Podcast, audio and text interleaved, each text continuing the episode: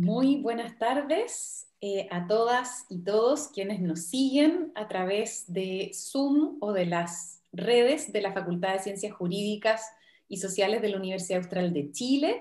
Soy Daniela Catino y les doy la bienvenida a esta nueva sesión em, de este ciclo de charlas y conversaciones en torno a la propuesta de nueva constitución es una secuela del programa de conversaciones constituyentes que hemos tenido desde los inicios de la, del trabajo de la Convención Constitucional, em, ahora para detenernos en los varios aspectos específicos y más relevantes de la propuesta, de la mano de las profesoras y los profesores de la Facultad de Ciencias Jurídicas, para profundizar en el, contenido de la propuesta en estos diversos ámbitos. Hoy día nos acompaña el profesor Felipe Paredes, precisamente, profesor de la Escuela de Derecho de Valdivia, de la Universidad Austral, doctor en Derecho, experto en Derecho Constitucional, con una larga trayectoria de investigación en distintos temas vinculados al, derecho constitucional y en particular con, un bagaje importante en el tema que hoy nos convoca, que es el Estado regional. Muy bienvenido, Felipe, a esta sesión. Muchas gracias, Daniela. Como siempre, un gusto enorme compartir este espacio eh, contigo, este spin-off del, del, del, programa Conversaciones Constituyentes Australes. Y aprovecho de mandar un saludo también muy, muy cordial a quienes nos escuchan, nos ven, ya sea en estos momentos, sincrónicamente, como se dice ahora, como también de forma asincrónica en algún momento, en algún otro momento. Así es, vale la pena recordar en, en línea con lo que dice Felipe, que las, los programas anteriores de este ciclo de, de charlas y conversaciones están disponibles también en, la biblioteca de la, facultad, también en Spotify. Así que quienes se hayan perdido alguno, alguna de esos temas anteriores los pueden revisar ahí. Y bueno, el tema de hoy seguramente a todos quienes vivimos en Valdivia o en alguna otra ciudad fuera de la capital, ¿no? nos interesa especialmente de qué manera la propuesta Em, de nueva constitución que se somete a plebiscito prontamente innova o no en estas materias que tienen que ver con la descentralización, con la distribución territorial y regional del poder. Tal como en las sesiones anteriores, vamos a comenzar entonces con una presentación de una media hora aproximadamente que ha preparado el profesor eh, Felipe Paredes y luego daremos paso a Em, un espacio de conversación a partir de las preguntas que ustedes pueden hacer a medida que transcurra la exposición en Zoom, quienes están conectados por Zoom, o con las herramientas de las distintas plataformas. También las iremos recibiendo y formulando. Toda tuya la palabra, entonces, Felipe, para comenzar. Muchas gracias, Daniela. Eh, yo quisiera, eh, este es un tema que tiene, digamos, tiene unas características bien especiales, dentro de los distintos temas que, que el, el, proceso y la propuesta contiene. Este es un tema que tiene unas características bien particulares y una de esas características es, que tiene, digamos, una, tiene un carácter bien técnico. Entonces lo que yo quiero hacer es una, una presentación bien sinóptica de las distintas eh, de los distintos temas que, que, podríamos englobar dentro de, de, la idea de Estado regional, que es la, la variante que, que la propuesta eh, contiene, ¿no? que, hace, que hace suya. Este es un tema técnico. Mire, hay, hay, yo diría que hay, como para poner las coordenadas del tema, eh, eso es una primera cuestión, que es un tema técnico y, y, y, a veces es un tema que a la gente le cuesta, la gente que carece de formación en ciencias jurídicas o políticas o económicas, porque también se cruzan todas estas cuestiones, le cuesta un poco seguir. Pero yo diría que esta es una de las pocas cuestiones que no, digamos, que no se pueden imputar, eh, que los, los, problemas que han habido no se pueden imputar directamente a la constitución de 1980, porque es un tema que tiene una historia que, eh, va mucho más allá eh, de la constitución de 1980. En realidad, este es un país que, es, que, que, ha, que ha, estado cruzado por una historia de, de, centralismo, pero también es un tema que ya estaba lanzado antes del proceso, ¿no? a diferencia de otras cuestiones como derechos sociales, eh, participación democrática, este es un tema que ya había sido accionado desde el año 2014 y que hoy en día está, eh, están recién implementándose algunas de, las, eh, algunas de las modificaciones a la Constitución de 1980 que se, que se introdujeron en distintos periodos, en el año 2008 y posteriormente después en el año 2000,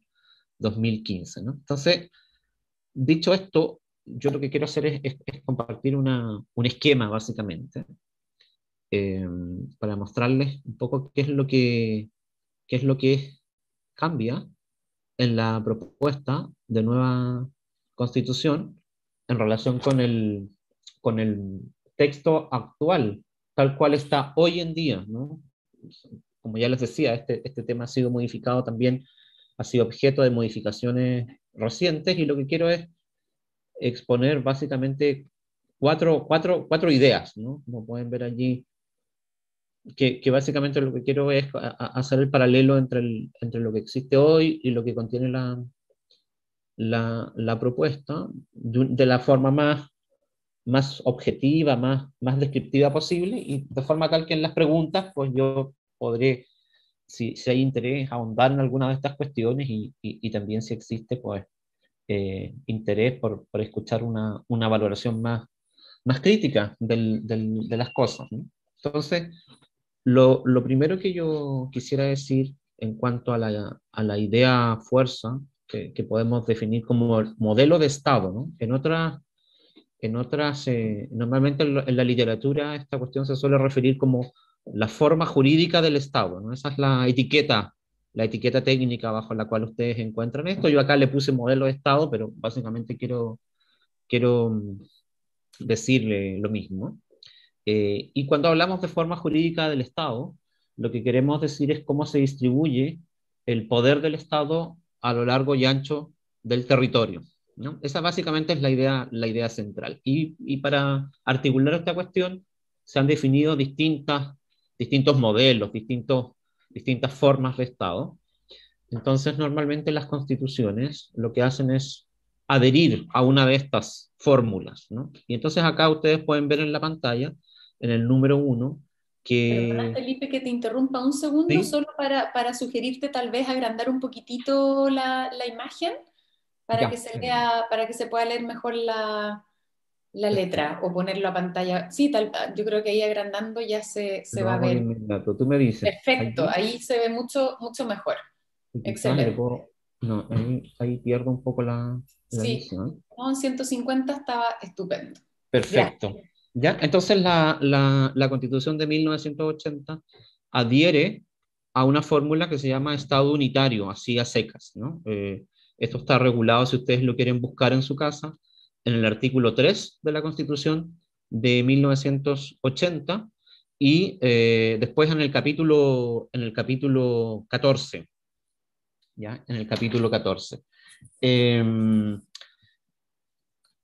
mientras que el proyecto de nueva constitución adhiere una fórmula distinta que se denomina o que se ha denominado Estado regional, eh, y esto ustedes lo pueden, miren, no, no lo dice expresamente, porque la primera vez que nos encontramos con este tema es en el artículo séptimo del proyecto, pero el artículo séptimo no lo dice expresamente, pero ya lo dice de forma explícita el encabezado del, el encabezado del capítulo sexto, que es donde se trata esta cuestión. Entonces no hay ninguna duda, digamos, que, que, la fórmula a la que adhiere el, la propuesta es la del Estado regional. Ahora, estas etiquetas así en abstracto, la verdad es que dicen, dicen bien poco, porque eh, en esto hay tantas fórmulas de Estado unitario como Estado, de estado regional o, o, Estado federal. Entonces, en realidad, uno entiende más bien lo que quiere decir esa declaración cuando revisa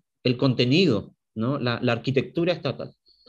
Y entonces, esa, ese detalle en la constitución de, de, de 1980, tal cual está hoy en día, digamos, eh, reformada y todo, eh, no, no, podemos concluir que lo que quiere decir la Constitución de 1980 cuando se refiere al Estado unitario es un tipo de Estado donde de las distintas funciones del Estado, convengamos aquí que para estos efectos, yo sé que esta clasificación no es la más, quizás en términos estrictos puede tener alguna imprecisión, pero, pero, pero vamos a hacer la, la, la, distinción entre cuatro tipos de atribuciones que el Estado ejerce normalmente eh, y, que, y que suponen una manifestación de la, la soberanía del Estado, ¿no?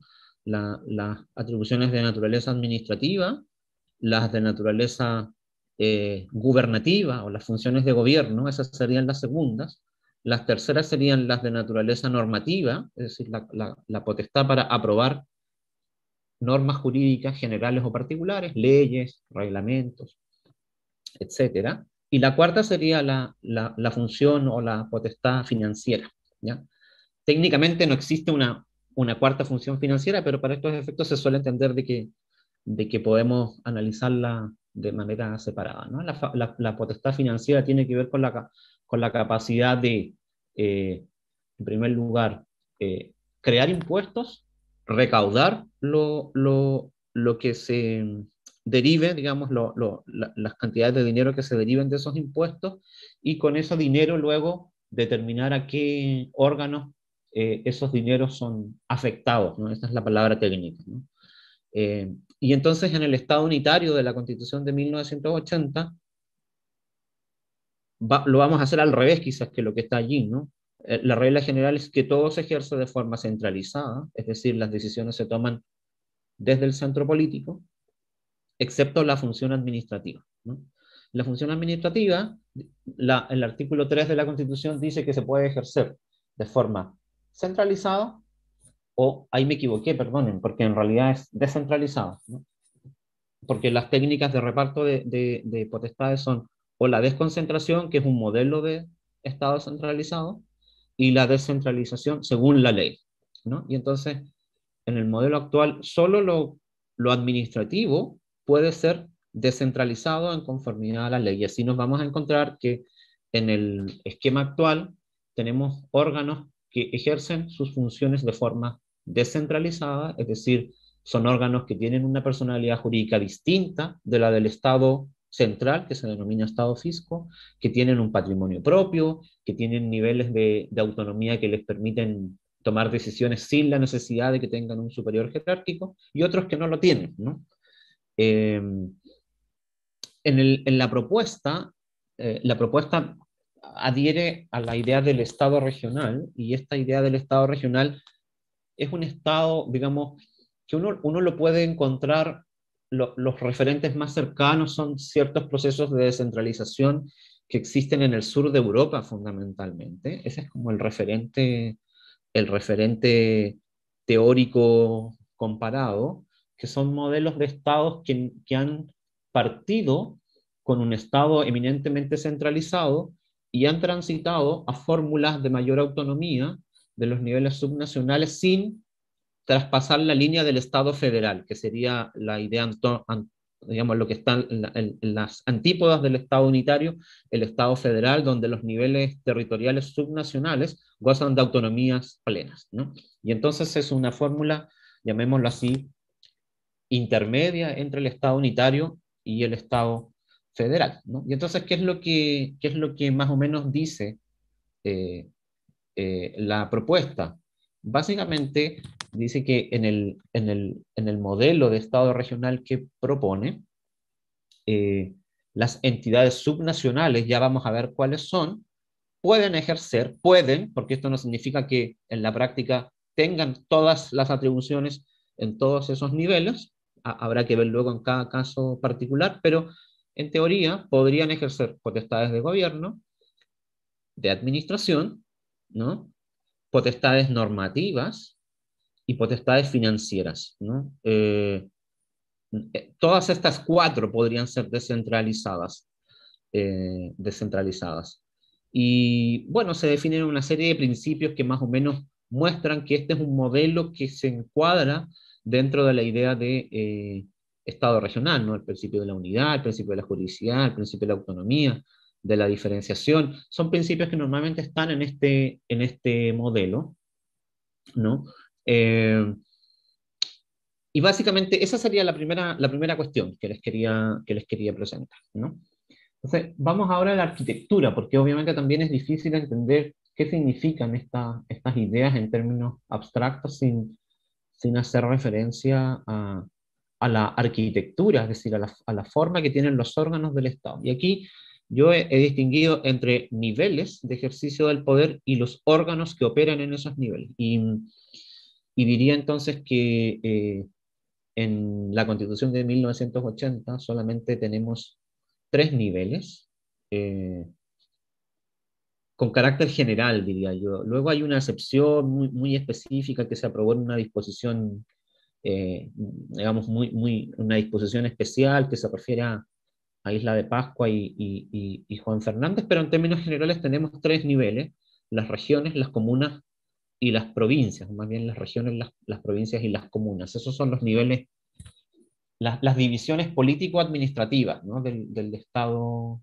actual bajo la Constitución de 1980, mientras que en la propuesta de nueva Constitución se añaden otras dos. Se mantienen estas tres, luego vamos a ver que, en términos de atribuciones hay modificaciones importantes, pero, pero en términos de arquitectura gruesa se mantienen estas tres regiones, provincias, comunas, pero se añaden otras dos distintas, ¿ya? que serían las autonomías indígenas y los territorios especiales, que es una creación, como ya les decía, no tan novedosa, pero ahora ya se consagran eh, como una fórmula más bien, más bien general que podrían eh, utilizarse en lugares distintos del, digamos, del caso del, caso en el cual fueron originadas en nuestro, en nuestro derecho, que es el caso de, de Isla de Pascua. Eh, bien, entonces, otra cuestión que, que, se puede, que se puede vislumbrar de la, de la lectura del texto es que eh, los órganos que están anclados en cada uno de esos niveles son distintos. ¿no? En, el tercer, en el tercer punto voy a abordar el tema de las atribuciones, que es lo que va a terminar de, de, de, trazar este, este panorama general. Pero en el nivel de los órganos, fíjense ustedes que, como yo les decía antes, eh, la, la constitución vigente, es decir, la constitución de 1980, solo crea órganos regionales especiales para el ejercicio de la función administrativa. Entonces, esto es bien importante porque hay que tenerlo presente porque a veces el lenguaje también confunde. Entonces, en el nivel regional vamos a distinguir la función de gobierno y la función de administración. La función de gobierno tiene que ver con la adopción de decisiones generales, decisiones que tienen la capacidad de, producir efectos sistémicos y de alterar significativamente el ordenamiento jurídico, mientras que las decisiones administrativas son más bien una decisión que tiene que ver con eh, la agencia, es decir, con, con la ejecución de decisiones que toman los órganos políticos, ¿no? Es una decisión de segundo nivel.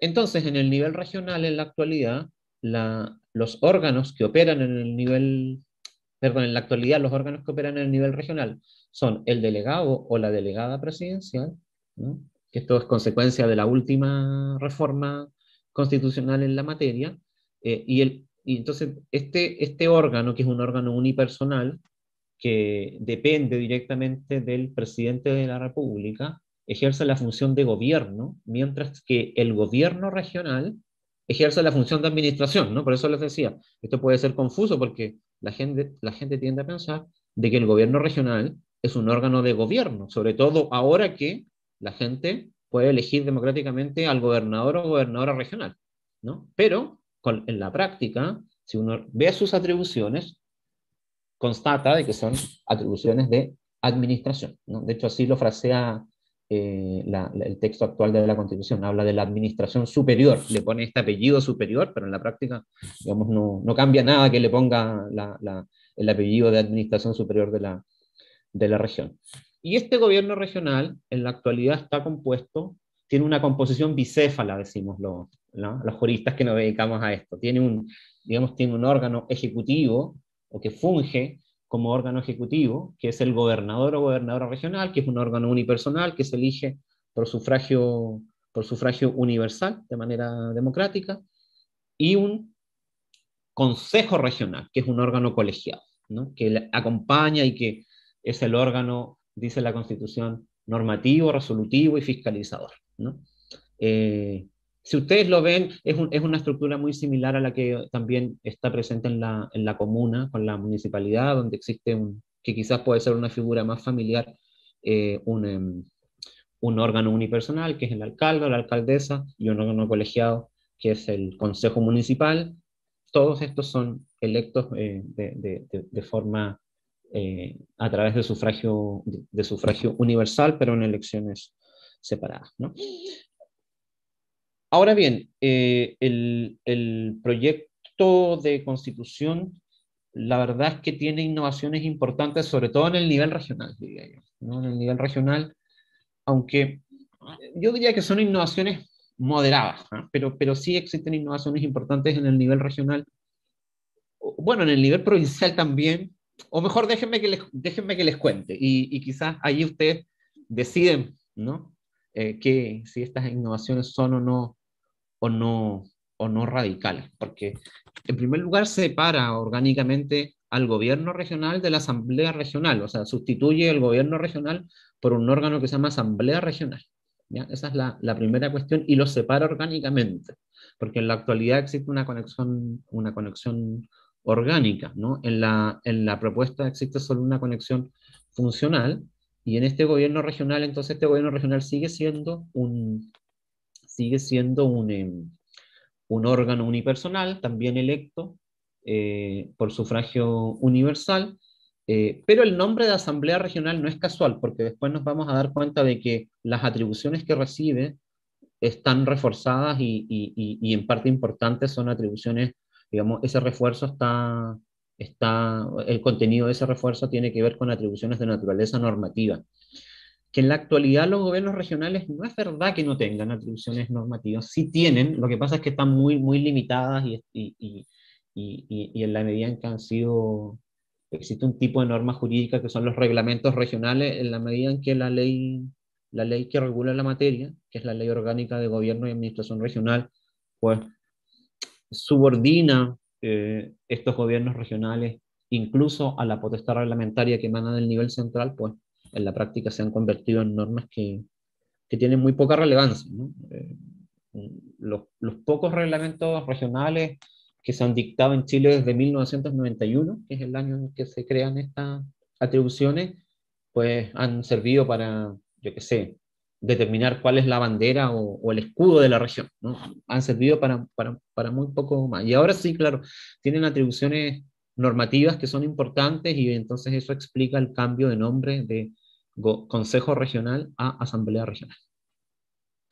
El nivel provincial, fíjense, es una incógnita porque el proyecto de, de, constitución, aquí lo, lo, voy a, lo voy a buscar porque no me lo sé aún de, de memoria, pero si se fijan, si van al artículo, si van al artículo 218, pues hay allí simplemente la, consagración del nivel provincial, pero, pero poca cosa más, porque dice que la provincia es una división territorial establecida con fin administrativo y está compuesta por una agrupación de comunas, y, es, y hasta allí llega la, la, la, propuesta, ¿no? Lo que, lo que quiere decir que hay una, también hay, en algún sentido hay una, hubo una intención de suprimir el nivel provincial, pero finalmente, pues, en algunos de, esos, de esas discusiones, pues, finalmente logró sobrevivir, pero con, una arquitectura que al menos fue desconstitucionalizada. ¿no? Hoy en día, en el nivel provincial solo hay función de, de, de, gobierno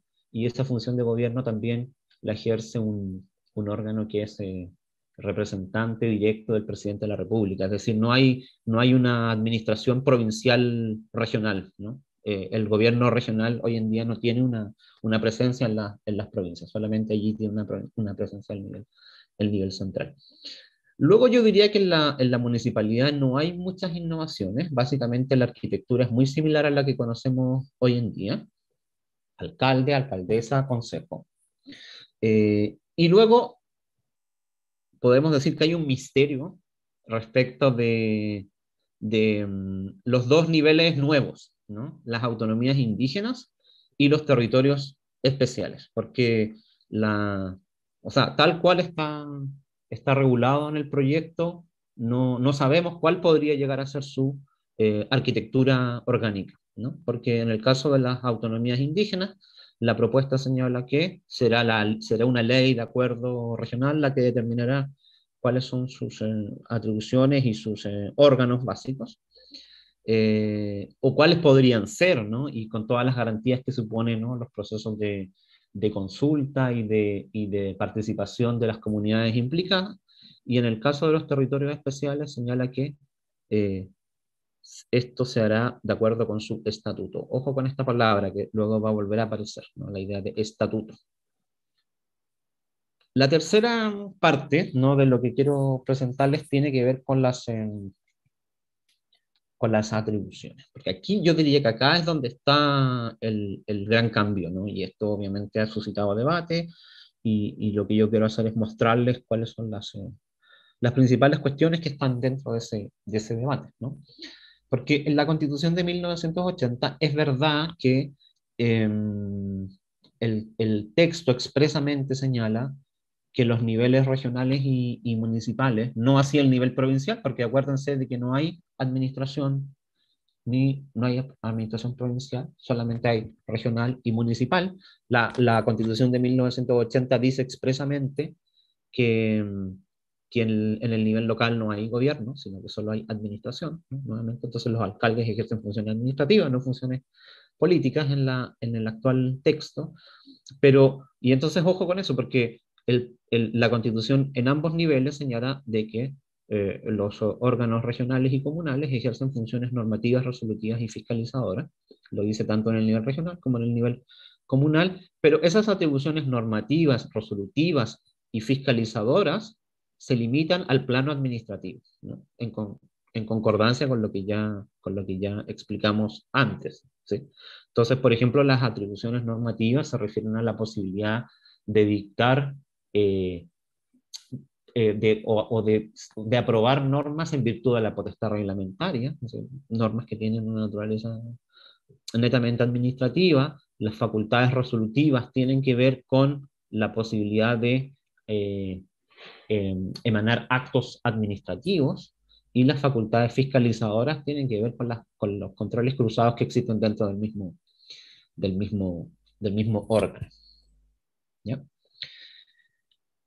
En cambio, el, la propuesta, como lo, como lo ya se señaló antes, ¿no? Eh, es una propuesta donde las atribuciones eh, están reforzadas de los niveles regionales y comunales, pero sobre todo, sobre todo las atribuciones del nivel regional, ¿no? De allí el nombre de Estado, de Estado regional. A pesar de que la, pareciera ser, como de, desde el punto de vista de la sistemática del texto, que la, la comuna, y esto aparece en varios lugares del texto, de hecho el orden en el que empieza a contar eh, la propuesta, como el, empieza a, explicar la arquitectura de los órganos eh, subnacionales es parte por la comuna y, lo, y la denomina como la unidad fundamental del Estado regional, en realidad cuando uno lee las atribuciones, que es lo que importa en definitiva y es lo que, es lo que permite saber dónde están los equilibrios de poderes, eh, es, donde están, es donde están las mayores eh, innovaciones. Y,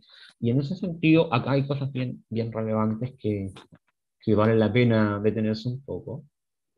Yo les decía antes que el, el el proyecto, la propuesta disocia orgánicamente al gobierno regional y la asamblea general. Entonces esto es bien importante para entender cómo funcionan, porque el gobierno regional, desde el punto de vista normativo, le entrega potestad reglamentaria, ¿no? Que, hoy en día la tiene, pero es una potestad reglamentaria compartida entre eh, el gobernador o gobernadora regional y el consejo. ¿no? Y entonces en la propuesta, el gobernador o gobernadora tiene la capacidad de aprobar normas de, eh, bueno, de naturaleza reglamentaria, pero que pueden tener, eh, pueden tener alguna incidencia política, política importante. Pero donde está depositada, yo diría, la mayor, eh, la mayor, el mayor cúmulo de atribuciones, en definitiva, es en la Asamblea Regional.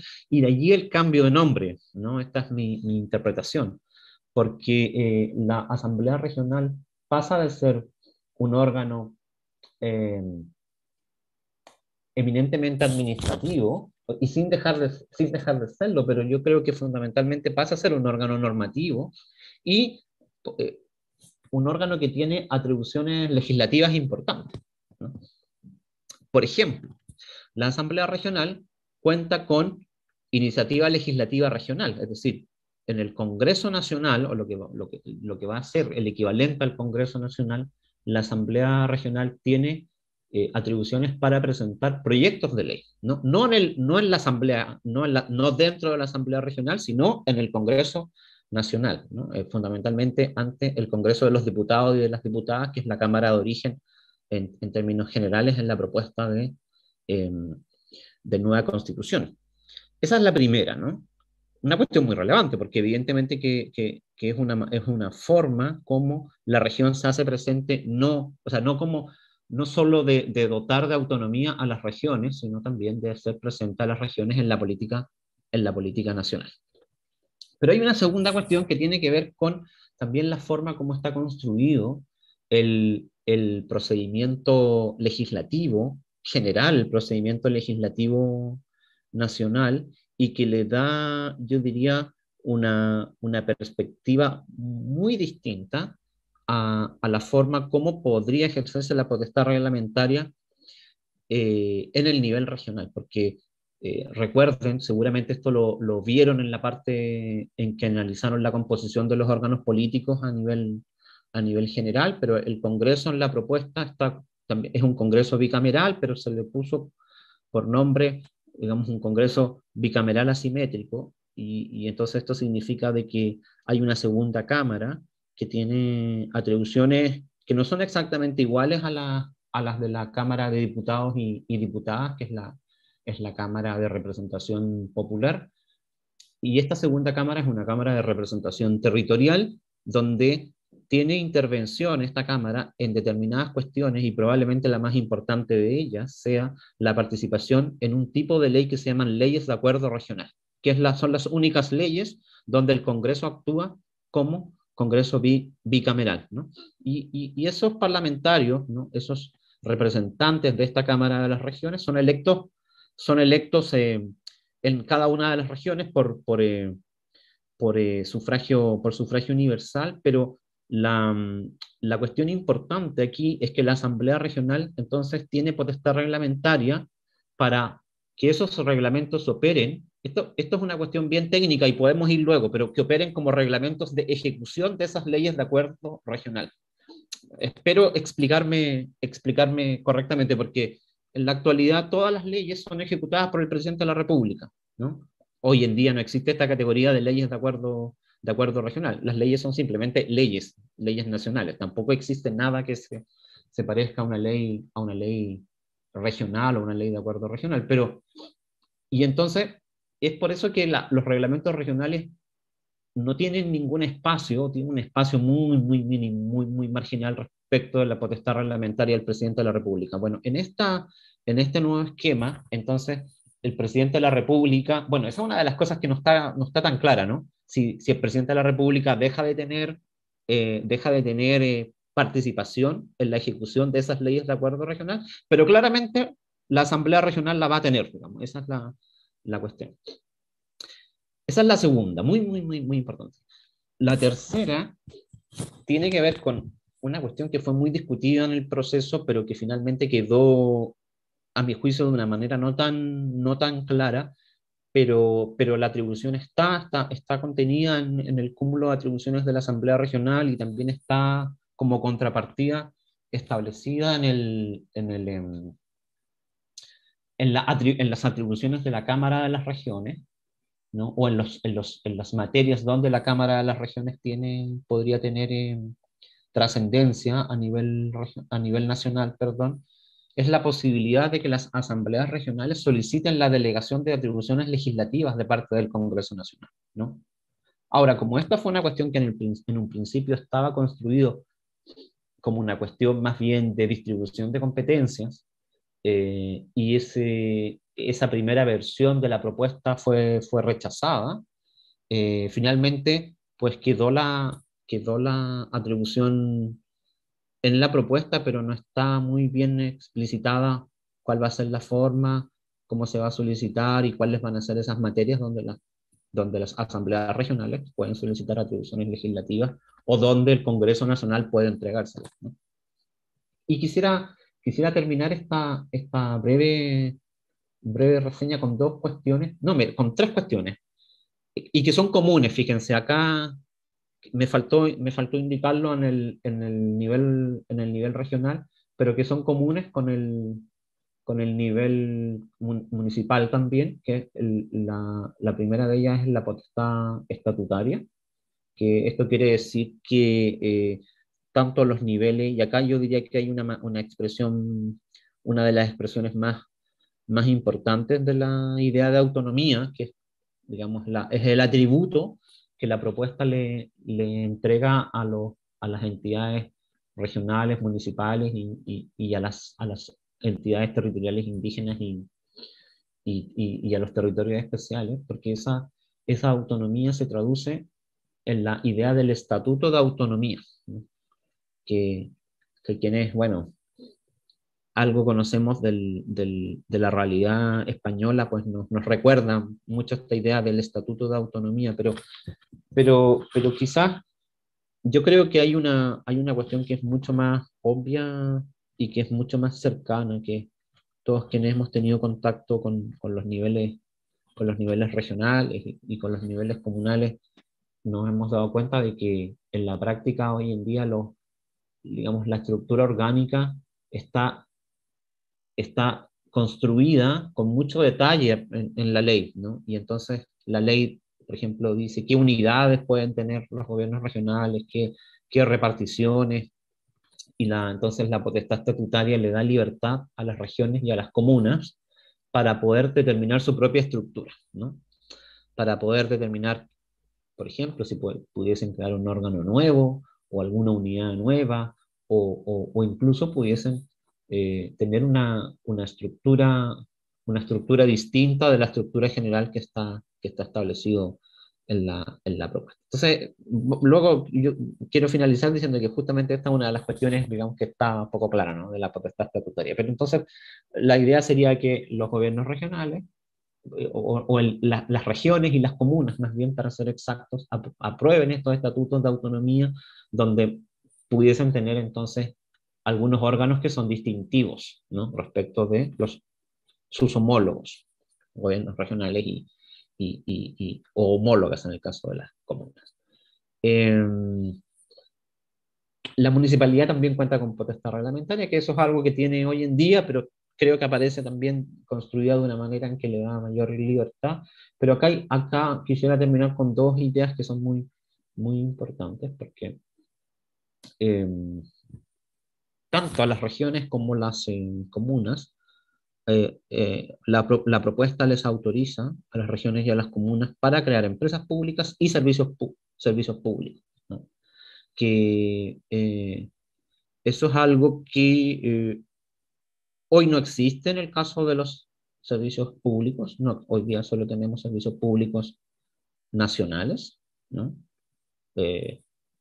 Existen servicios públicos que tienen una que tienen un ámbito de competencia delimitada territorialmente, pero son todos creados desde el nivel central. Por ejemplo, los servicios locales de educación o los servicios de salud que tienen una competencia segmentada en función del territorio, pero eso no significa que sean órganos que estén adscritos o a los gobiernos regionales o a las municipalidades. Entonces, en la propuesta sí eso se permitiría. Y también está la, posibilidad de crear empresas públicas, tanto en los niveles regionales como en los niveles eh, en los niveles comunales, en el nivel comunal. Esto es una cuestión que, como ustedes me imagino ya algo de esto han escuchado, la constitución de 1980 es muy, es muy cuidadosa respecto de la posibilidad de crear empresas públicas. Eh, y, y, las empresas públicas que se han creado, bueno, o sea, se ha hecho con una fórmula un tanto distinta. Acuérdense, por ejemplo, el caso de las farmacias populares que algunas municipalidades han creado y que, bueno, se ha hecho con una, estructura disfrazada, pero en la práctica son, son, son, son empresas públicas. Eh, y quisiera finalizar esta breve presentación con, con algunos de los puntos que, que, a mi juicio están, están todavía, digamos, poco, poco claros. Eh, lo que ya les, les mencionaba, ¿no? relativo a la potestad reglamentaria del GORE y de la Asamblea Regional, cómo se, cómo se, se mm, articulan, tanto entre ellas, ¿no? que es una cuestión que no está tan clara en la propuesta, como también respecto de la potestad reglamentaria del presidente de la República, sobre todo en, la, en, la, en el ámbito de, de, las leyes de acuerdo regional, ¿no? que es una cuestión que lo, lo busqué y no, no aparece, ¿no? digamos, no, no, no aparece claramente respondida la pregunta de sí. Entonces, ¿esto qué significa? Que el presidente va a perder potestad de ejecución en las leyes de acuerdo regional o va a concurrir de alguna manera con la de, los, eh, de las asambleas regionales. Eh, la potestad estatutaria ¿no? No, no, está tan clara, digamos, cómo esa potestad estatutaria, pues en qué... Es curioso porque, bueno, se dice que las regiones y las comunas tienen potestad estatutaria, pero en realidad la estructura básica de los órganos está detallada con bastante precisión y bastante detalle en, la, en el texto de la propuesta. Entonces habría que, digamos, concluir, creo que se debería referir necesariamente a aspectos de detalle, aspectos de quizás, ¿no? La, o sea, el, lo que quiero decir es que el ámbito de innovación, pues no, creo yo, no es tan, no es tan grande.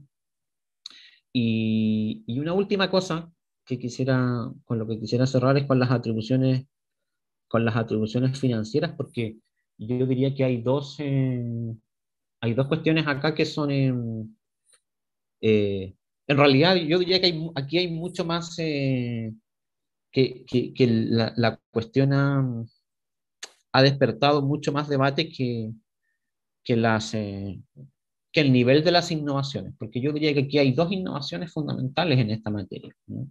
La primera es que um, se rompe con el principio de no afectación de los tributos pero esa es una idea que, no es tan cierto, que no se... O sea, porque hoy en día la, la Constitución, en el artículo 19-20, eh, establece la posibilidad de que se creen eh, tributos afectos a entidades territoriales o a, a, o a, sectores productivos. Entonces, no es tan cierto, o no es cierto que, que el principio de afectación de los tributos o el principio de no afectación, pues, eh, es forma parte de una tradición en la forma como se concibe la, cómo se conciben las finanzas públicas, ¿no? Y entonces eso es algo que hoy en día sí se explicita de una manera mucho más, yo diría, mucho más clara y mucho más detallada, que las entidades territoriales pueden beneficiarse de eh, la afectación de, de tributos que, que, que, se, sobre todo de actividades que se realizan en sus, en, en sus territorios. Todo esto de conformidad a la ley, por supuesto, no hay ninguna esto es una cuestión que también se ha dicho, yo creo que, se trata de, un, de, una errónea interpretación del, del texto, eh, eh, que la, la, potestad tributaria sigue siendo ejercida desde el nivel central, más allá que, la, que a nivel de los principios el texto de la propuesta diga de que también existe una descentralización y una autonomía financiera, en realidad es la ley nacional la que sigue grabando hechos y determinando dónde se aplican los tributos simple, y, y, dónde se afectan en realidad, porque cualquier afectación con carácter territorial, pues no se resuelve ni a nivel regional ni a nivel comunal, sino que se resuelve a nivel de la ley, de la ley general o nacional. Y hay una segunda atribución, esto sí es, no, esto sí es novedoso, digamos, porque esto sí va en contra de la manera como, el, como la constitución de 1980 concibe eh, sobre todo el gasto público, las finanzas, pero específicamente el gasto público, que es la, la posibilidad de, de, contraer deuda pública ¿no? que tienen las entidades regionales. Que, que esto sí es una, es una idea que, que es novedosa, al menos en términos, en términos eh, positivos, porque esta es una propuesta que, que estaba que estaba en el, en el informe de la comisión del año del año 2014, pero que obviamente nunca, nunca se llegó a ejecutar porque, porque requería una reforma constitucional y esa reforma constitucional nunca se llevó a, a efecto. Si le quieren echar una mirada, está en el artículo 250 de la propuesta, donde señala que los gobiernos regionales y locales podrán emitir deuda en conformidad con lo que disponga la ley. Es la ley la que obviamente le traza la, el, el, ámbito de, de, atribuciones y allí existen una serie de, una serie de, de restricciones que, que, podríamos, si quieren comentar luego para, para ¿no? si tienen alguna duda. Pues yo, yo tenía una, una visión un tanto distinta sobre esto en algún momento, fui consultado, pero, pero en definitiva creo que con, las, con los resguardos creo que, que es una atribución que, que, tampoco me parece tan, tan radical. Pero bien, yo, yo Daniela me quedaría aquí más bien y, y entonces te, te devolvería el, el, micrófono. Yo sé que es un tema muy amplio que da para mucho, pero quise hacer esta, esta presentación más bien sinóptica de los principales, de los principales temas. Muchas gracias. Voy a dejar de compartir. Muchas gracias, Felipe, por, por, tu presentación, que yo creo que de una manera muy, muy clara y muy ordenada nos, nos da una, una idea de, de, las varias cuestiones que están involucradas para entender aquí la, mm, la propuesta. Y a la espera de que nuestro, nuestros espectadores y espectadoras se entusiasmen, eh, a preguntar. Eh, voy a partir yo con, con, con algunas, tal vez, preguntas o, o, o, sugerencias de puntos en que tal vez podríamos detenernos y, volver. Y la primera es que tú mencionaste que, que, de alguna manera, ¿no es cierto?, este tema del Estado regional se cruza también con la nueva configuración de los órganos a nivel central y particularmente con la Cámara de, de las regiones, ¿no? Eh, digamos, porque ahí hay como un, una conexión también eh, a través de las leyes de acuerdo regional que serían ejecutadas eh, a, nivel, a nivel regional, pero también a mí ahí hay un, una cuestión que me parece interesante y quería preguntarte tu opinión, si crees que ahí también hay como un, un poco un, una manifestación de esta forma de Estado que digamos no sería, eh, como tú bien dijiste, federal, porque no hay propiamente, ¿no es cierto?, leyes eh, a nivel regional, o sea, no hay un código penal distinto como pasa, por ejemplo, en Estados Unidos, ¿no? Sino que el marco normativo de, la, de las leyes sigue siendo común. Eh, pero aquí, ¿no es cierto?, a diferencia de lo que hoy día pasa con el Senado, donde, donde la representación sigue siendo proporcional al número de habitantes por circunscripciones, más o menos, ¿no? pero así está diseñada, en, en el diseño que propone la nueva constitución, la, las regiones tendrían todas la misma representación, ¿cierto? En la Cámara de las Regiones, o sea, la región de los ríos y la región metropolitana, a pesar de tener radicalmente mm, diferente número de población, tendrían los mismos tres o más según establezca luego la ley representante. Entonces, eh, ¿qué te parece? ¿De qué manera esto, digamos, incide también o es una manifestación eh, o no del, del, Estado regional? Vale, sí, totalmente. Eh, totalmente. Es, una, es la contracara de, de de las atribuciones que, que, están pensadas para dotar de autonomía a las regiones y a las comunas en lo interno. La, el diseño del, del Congreso eh, es la contracara que permite poner los intereses de las regiones, sobre todo de las regiones, yo diría, más que de las comunas, eh, en, la política, en la política nacional. Eh, esto es una cosa que, que, que, quizás a nosotros también nos parece novedosa, pero, pero no, digamos, no, no lo es tanto porque si es que hay alguna justificación para el bicameralismo, eh, esa justificación tiene que ser o tiene que estar basada en que las cámaras representan intereses distintos, ¿no? Como para decirlo más, más técnicamente, están construidas sobre la base de un criterio de representación distinto. ¿no? Y, y, entonces en, ese, en el modelo que se propone hay, uno, hay una Cámara, que es la Cámara de Diputados y Diputadas, que es la Cámara de Representación popular, se dice, y en esa Cámara las circunscripciones están construidas sobre la base de el peso poblacional que tienen estas. Y entonces, en la medida en que hay, tenemos circunscripciones o distritos más grandes, grandes aquí significa con un mayor número de, de población, no con, un, no, no, no, con superficie, ¿no? La, la, magnitud del distrito se mide en términos de, de, su, de su, población, no de su, de su área. Eh, tienen una mayor representación. Y por contrapartida, la Cámara de las Regiones, el nombre en ese sentido, digamos, es, bien, es bien gráfico, eh, lo que hace es representar a las regiones en términos eh, igualitarios, con independencia de su población. Entonces, sí, por supuesto que ahí está, ahí está la, la, la contracara, la manera como, como la, la, región se hace presente en la, en la, política, en la política nacional, y esto no tiene por qué ser visto como una, como una federalización, si se quiere, eh, porque esto también es otra idea que ha, ha circulado, digamos, en el debate, en el debate público, esto sucede en todos los estados unitarios, porque no hay que perder de vista que en definitiva el estado regional no es sino un tipo de estado unitario. Entonces, eh, esto sucede en todos los estados unitarios que han buscado tener una distribución más simétrica del poder, pero sin cruzar la frontera del Estado federal. Sucede en Colombia, sucede en Italia, sucede en España.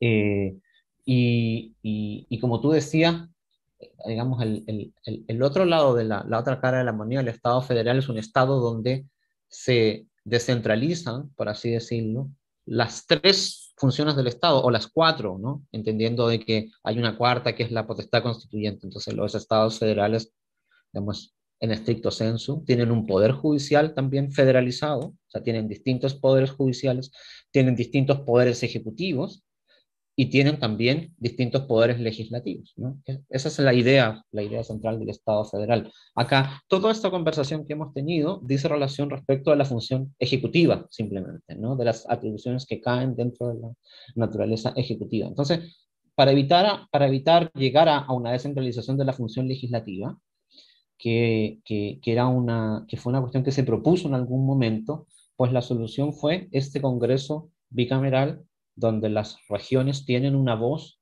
mucho más, mucho más importante. ¿no? Algunos dirán no tan importante como hubiésemos querido, esto ya aquí entramos en el plano de las valoraciones, pero, pero yo diría que incluso dentro del, del y esta no es una cuestión ni de derechas ni de izquierdas, sino más bien yo diría que acá hay una, un clivaje distinto. ¿no? Este es un tema también donde se producen clivajes distintos entre regionalistas y centralistas, si lo podemos llamar así, que, que, muchas, muchas personas ligadas con, con, con, el regionalismo fueron muy críticos en su momento de, de la manera como, se, como la propuesta diseñó el, el, el, Congreso bicameral, donde una de las cámaras era una cámara de representación territorial de las regiones, porque lo encontraron muy poco incluso, ¿no? porque lo encontraron, digamos, lo encontraron que de bicameralismo tenía poco, pero, pero sí, efectivamente, tiene que ver con, con eso, de cómo darle voz a las regiones en, un, en, una fórmula que a mí me parece que es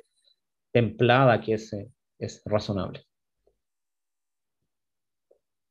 Súper, me queda clarísimo. Y, y, otra cosa también, esperando que se entusiasme nuestro público, otra cosa que también quería, quería preguntarte y, y mm, y confirmar un poco esta, esta opinión que, que, tú parecías expresar en el sentido, no, aunque le dejabas el, el juicio a, a, quienes nos están siguiendo, ¿no? de, de, evaluar cuán profundas o moderadas eran, eran estas innovaciones, ¿no? Tú parecías sugerir, me parece a mí, una cierta como continuidad con, con las reformas que ya se están eh, implementando desde, desde, desde, este año, ¿no? desde las últimas elecciones de, de, gobernadores. Em, pero algo que parece aquí marcar este cambio, eh, y, quisiera entonces volver un poco sobre esta idea de, cuán profundo es, es que desaparece el delegado presidencial, ¿no? Ya no hay, ya no habría en, la propuesta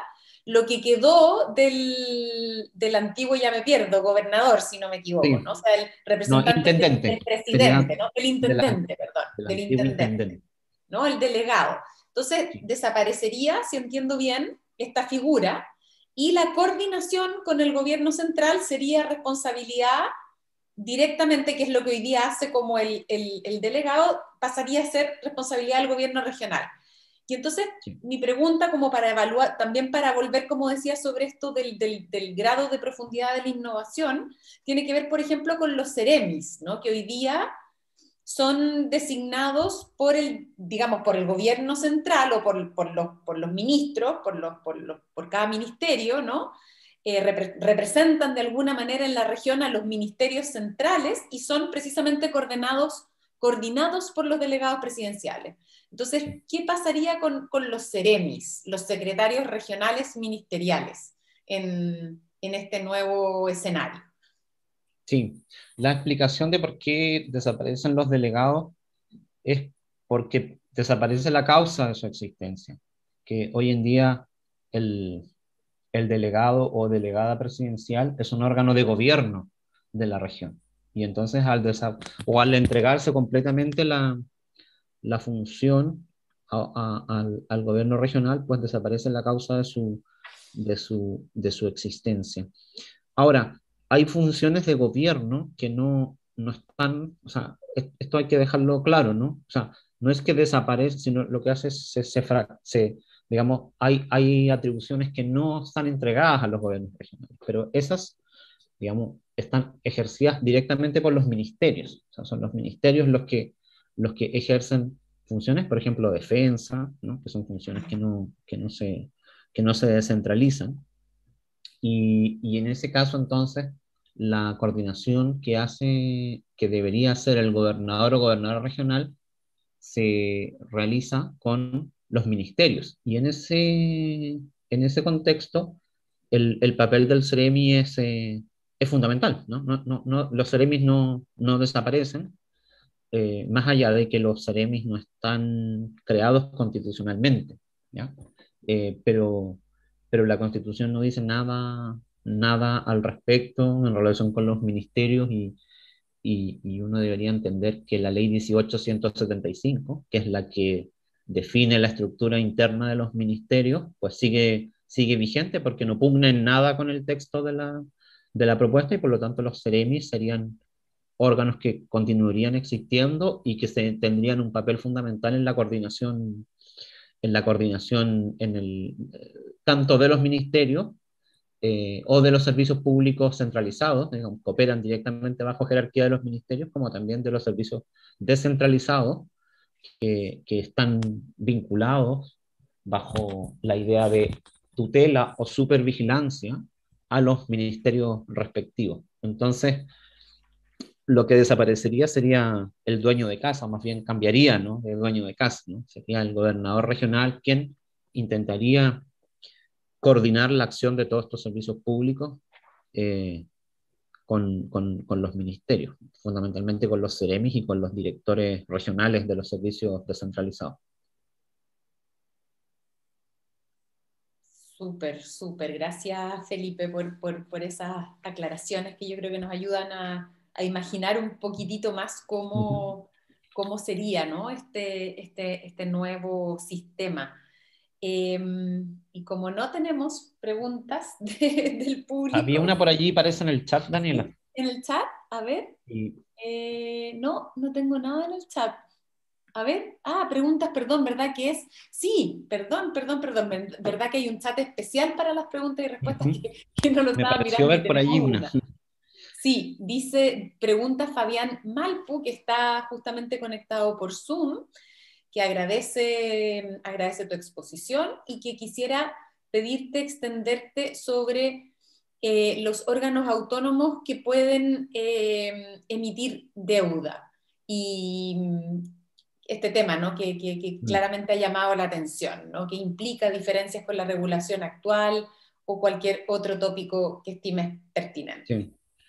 Bueno, eh, la, la, cuestión de la deuda es, yo diría que en esto, digamos, no, no, no hay que ser eh, especialista para entender que la deuda pública supone que una entidad pública pues, puede, contraer, eh, puede contraer un crédito con la banca, ya sea nacional o, internacional, y obviamente hay distintos instrumentos, no, solamente el, el, mutuo ¿no? tradicional que, al que accedemos las personas, las personas naturales, sino que también los organismos públicos pueden emitir deuda a través de otros instrumentos, como bonos, por ejemplo, y eso puede hacer dentro del, del, del mercado financiero nacional o, o, internacional. Entonces la idea es bueno, necesito dinero para financiar un proyecto, puedo contraer esta deuda eh, que puede contribuir a eh, engrosar mi, mi, presupuesto.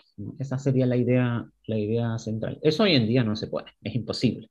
¿no? Solo el Estado puede contraer deuda pública y solo se puede hacer en virtud de una ley de iniciativa exclusiva del presidente de la República. Esa es la regulación actual.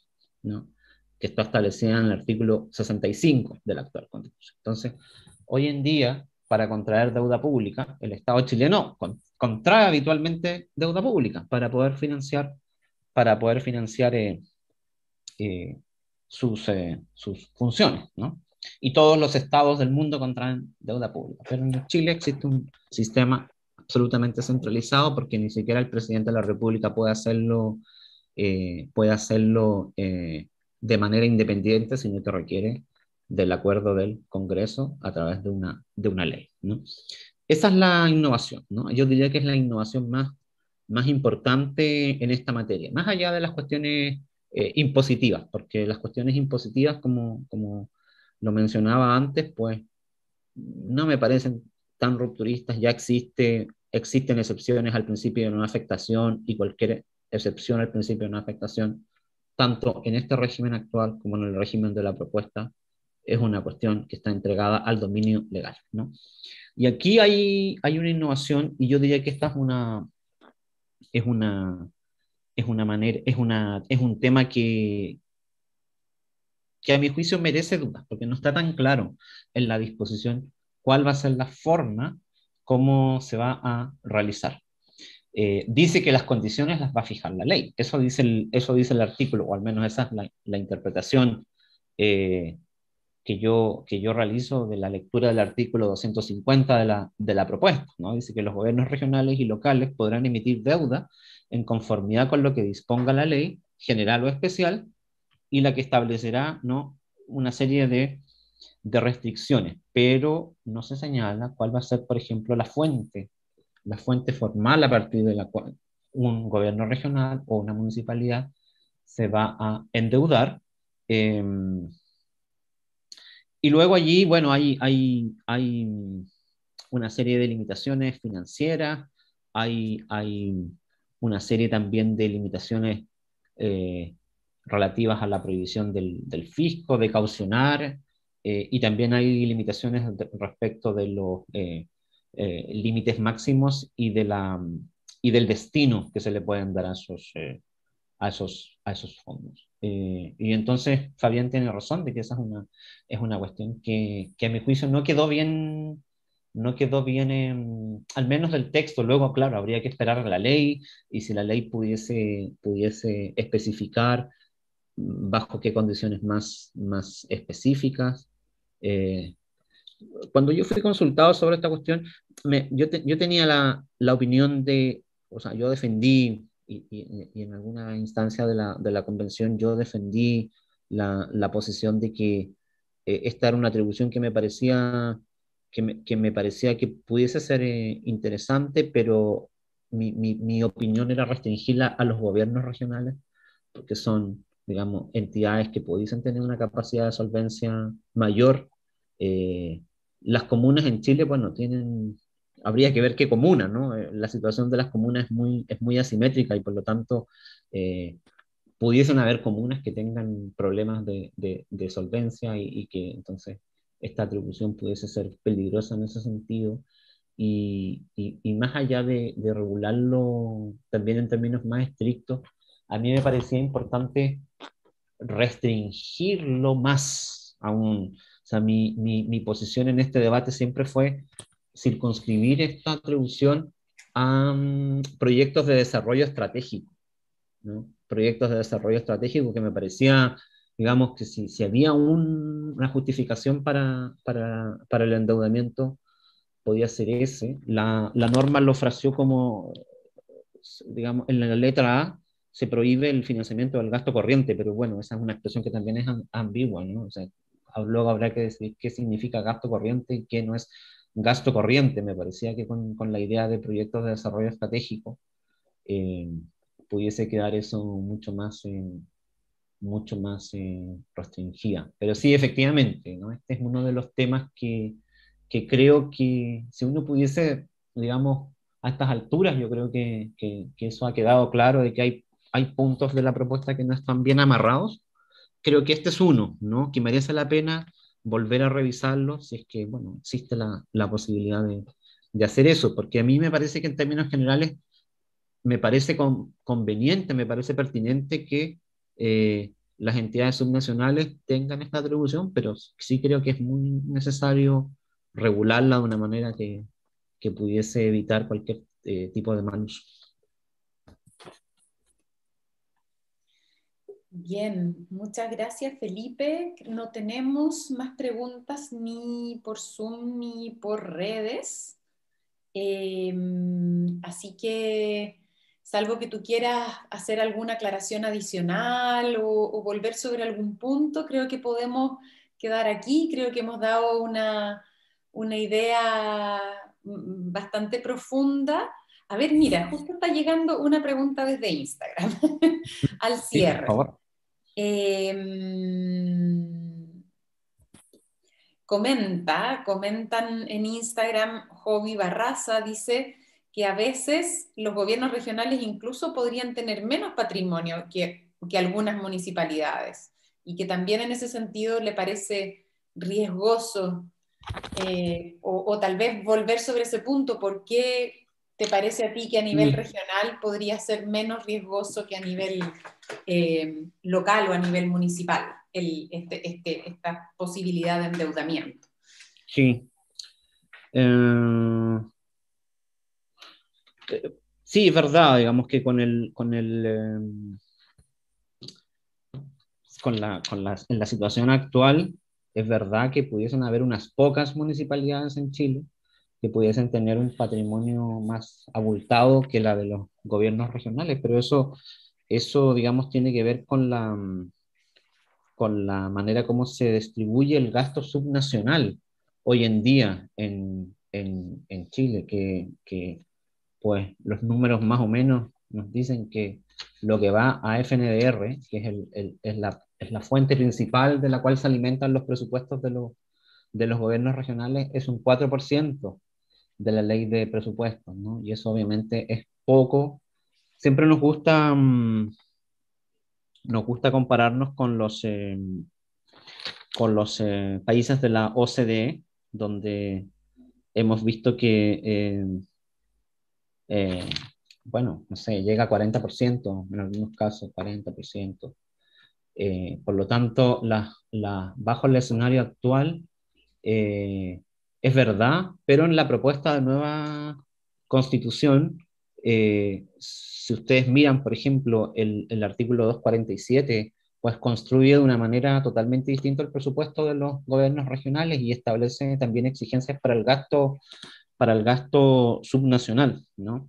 A pesar de que no quedó, no quedó, eh, no quedó una regla eh, estricta, ¿no? Que eso fue una cosa que se, se propuso en algún momento, pues lo, eh, mm, hubo varias propuestas, algunas, por ejemplo, hablaban de un 25%, de un 20% de gasto subnacional, pues las reglas que están en, el, en los artículos 244 y siguientes permiten, permiten fundament, presumir fundadamente que, que los presupuestos de los gobiernos regionales pues, se engrosarían fundamentalmente, o sea, eh, significativamente con, con, con, la aplicación de estas reglas.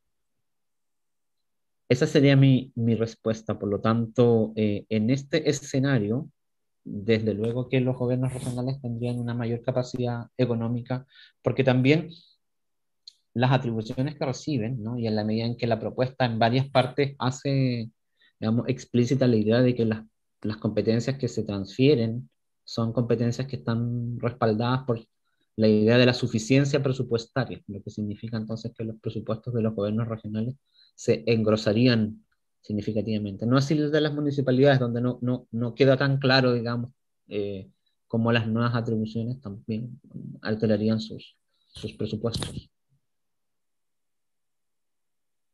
Sí, ahí, no sé, ahora, ahora que entramos a este tema, también hay cuestiones interesantes, ¿no? de, con estos principios como de, equidad, de, mm, de, compensación, ¿no? Em, que aquí desde la completa ignorancia en mi caso, ¿no? No sé si, si uno podría ahí mm, pensar que va a haber novedades, ¿no? O sea, como a propósito de estas diferencias, por ejemplo, a nivel comunal, si es que, si es que podrían estos principios traducirse en, en algún mecanismo para la, como la redistribución, por así decir, de, de, ingresos municipales. Sí, Aprovechando que lo tenemos aquí, profesor Paredes.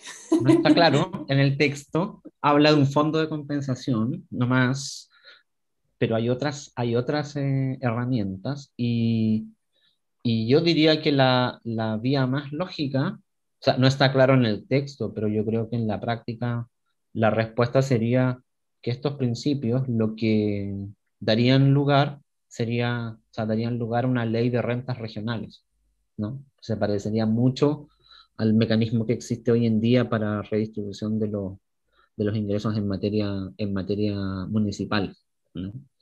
O sea, por supuesto que también los, eh, los principios de solidaridad y equidad territorial, que yo diría que son los dos que inciden mayormente en esta cuestión, podrían también justificar la, la, la afectación de tributos, ¿no? que esa es otra de las vías que hoy en día no, no, no existen, o al menos no existen como, como, como regla general, pero, pero naturalmente la ley que, que, regula esta cuestión, lo que el camino más obvio sería el de una ley de, una ley de rentas regionales, donde exista este fondo de compensación en el cual eh, las regiones que tengan, una, una, que tengan números azules eh, contribuyan también a la, a la, a la, digamos, al financiamiento de las regiones que tengan una, una peor situación.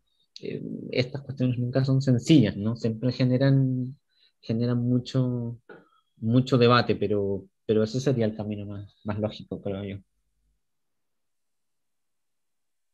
Bien, muchas gracias Felipe eh, por por, eh, ah, a ver, acá sigue también, perdón, justo están, aquí generándose preguntas. La misma persona, Jovi Barraza, dice, em, dice, eh, eh, a ver, eso es por el gasto que podemos generar como región. Ahí está lo que solicitamos como inversión para el FNDR nacional, ¿no? O sea, si seguiría un poco ese modelo pero bueno, tal vez con lo que estabas comentando ahora también se aclara que, que, mm, no, que podría haber alguna, alguna, alguna innovación con esta idea ¿no? de leyes de, de, rentas eh, regionales. así es. Sí, hay que entender que el FNDR ¿no? es una partida de la ley de presupuesto, que son las transferencias directas de recursos de recursos. Hoy en día el presupuesto se diseña en Chile de forma centralizada, ¿no? A través de una ley, pero en realidad esa ley está, está digamos, digamos las, las fórmulas económicas son, son diseñadas por un servicio público que se llama la Dirección General de Presupuesto, que es quien hace materialmente el presupuesto, eh, y ese, ese proyecto de presupuesto lo termina firmando el presidente de la República y el ministro de Hacienda, pero es son los técnicos de la Dirección General de Presupuesto. Entonces ese presupuesto se aprueba a través de una ley, que es una ley de vigencia anual. Es la única ley de vigencia anual, o al menos es la única que existe regularmente en Chile desde hace mucho tiempo, que, tiene, que rige durante un año calendario, ¿no? Empieza a regir el 1 de enero de cada año y se termina el 31 de, de enero. Entonces, en esa, el 31 de diciembre, perdón, y en esa ley ¿no? que tiene dos capítulos, dos ítems, uno son los ingresos y otros son los gastos. ¿no? En los gastos hay una partida que se llama FNDR y esos son los fondos que se transfieren directamente a los gobiernos regionales. ¿no? Eso hoy en día es el, yo diría, el 99%, igual puede que me equivoque en los números, pero no, mi error no, no va a ser muy, muy, muy grande, digamos. Es, es la, la mayor fuente de recursos de los gobiernos regionales. ¿no? Entonces, eso es lo que se llama el gasto subnacional. Eh, lo, que establecería lo que establece la propuesta es que hay un principio de ir incrementando gradualmente ese gasto subnacional, o sea, ese FNR sería mayor, a pesar de que no hay un compromiso numérico, sería mayor que lo que hoy eh, existe, pero además de ese FNDR, habrían otras fuentes de financiamiento adicionales. Por ejemplo, los impuestos que están afectados a las regiones, ¿no? Porque eso no sería distribuido por ley de presupuesto. Ahí está la duda, ¿sí? De quién, quién recaudaría, ¿no? Eso tampoco está resuelto, por ejemplo. Porque ya sabemos quién graba, lo haría el legislador en la propuesta, ¿sí? O sea, la determinación de los tributos estaría entregada al dominio legal. Sería, sería una ley de acuerdo regional la que diría, tal impuesto, por ejemplo, puede ser afectado a una entidad territorial, ya sea regional o eh, local. ¿no? El típico, por ejemplo, el típico caso, eh, cuando uno va a, alguna, a veces a alguna ciudad y, paga el hotel y le cobran un impuesto además de la ciudad, por ejemplo. No sé si, bueno, probablemente lo han visto alguna vez o, o, les ha tocado pagar ese impuesto de la ciudad. Bueno, eso lo haría una ley. La cuestión es quién recaudaría. Eso no está resuelto.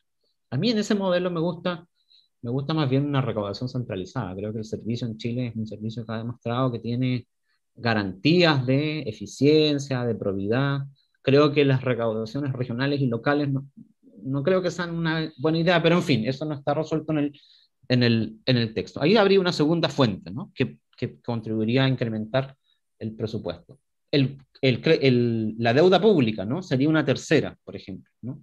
Y, y, así, por ejemplo, vamos al artículo este que yo les mencionaba, que es el, ciento, el 2 el 247 y tiene una larga lista que va hasta la letra I. Bueno, la letra I sería otras que determinan la ley y entonces ese presupuesto estaría compuesto por, o podría estar compuesto por todas esas categorías, ¿no? O sea, por nueve categorías más la fórmula genérica, ¿no? Lo que a todas luces daría un presupuesto más, más abultado que el actual que está conformado solo por una categoría.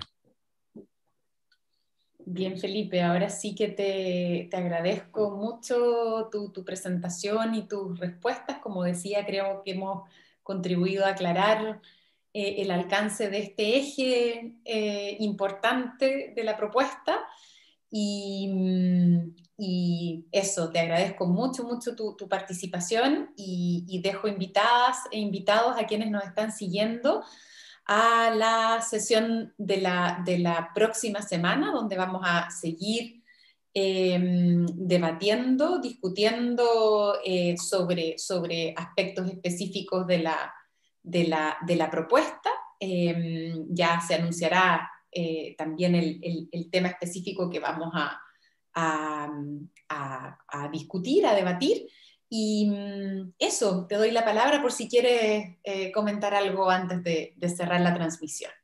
No, la verdad soy yo quien, quien agradece este, este espacio porque me parece siempre valioso tener la, la posibilidad de aclarar y de, de informar a la, a la, gente, a la ciudadanía, ¿no? en un contexto donde no todo lo que se escucha es, es, es verdadero o, o, es eh, correcto, pues creo que, que, es importante. Yo he intentado ser lo más descriptivo posible eh, y que de, de, forma tal de, de favorecer que, que, que, la gente se forme cada una su, su, propia, su propia opinión, pero, pero creo que es bueno siempre informar con, sobre todo en estos temas que son súper técnicos, con, con, con, información clara y, y, y, correcta y precisa. Así que soy yo el que agradece y, lo que necesiten, pues en estos días que van quedando, no queda mucho, pero pues estoy a su disposición.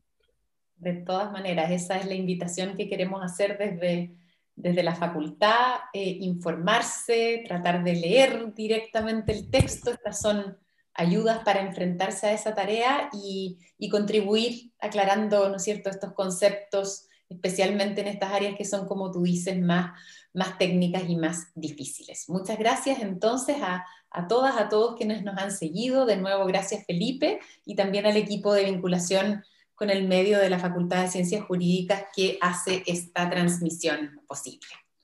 Hasta pronto entonces.